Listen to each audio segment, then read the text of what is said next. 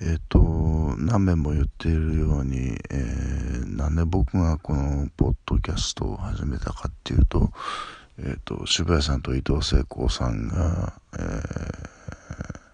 その政治や経済について語ることを始めた。それに触発されて僕もちょっとやってみたんですけどで僕の理想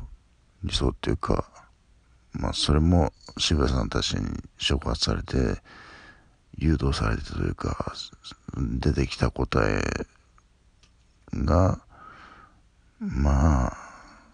9回目ぐらいでもう結論に達してしまったんですよね。そまあ理想論ですけれども。でまあ渋谷さんたちはまだやっていて、えー、まあ戦ってるわけですよね。でその戦ってるのは何かっていうとその理想とは程遠い現実その政治のダークな部分。でそ僕個人的にはもうそんな政治のダークな部分みたいなことは知りたくもないし語りたくもないしましてや戦いたくもないって思ってるんですけれどもうんまあそうだとしても知りたくもないっていうのはちょっとまずいかなっていう、うん、まあ大体の人がそれを知らないがゆえにこういう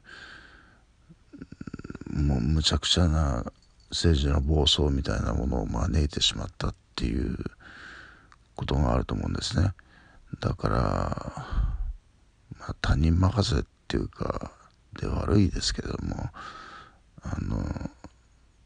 まあぜぜ まあなんていうか渋谷さんとここに比べたらこっちはねもう本当にもうあの家内製紙工業なんであのなんていうんですか僕が言ったからってしょうが言ってもしょうがないような気もしますがあの皆さんぜひぜひぜひその少なくとも日本人の全員ぐらいの人にはこの渋谷さんの渋谷さんと伊藤聖子さんのえー、話せば分かる政治も社会もっていうところをこれをぜひ聞いてもらいたいあの本当にあのいかに我々が暮らしているこの、えー、社会がゆあのいびつでこう腐敗してるかっていうことがすごく手に取るようにわかるんですよ。あのこれを聞いてると。まあそれをねあの告発してくれる人たちがいるのでまあそのその分だけなんか交通会っていう部分もあるんですけれどももっともっとみんなに知ってほしいと僕は思っていてまあこれ終わるまではとにかく最後まで付き合う付き合うっていうかあの聞いていようと思ってますけれどもねうんまああの皆さんあのこれただで聞けるので、えー、ぜひぜひあの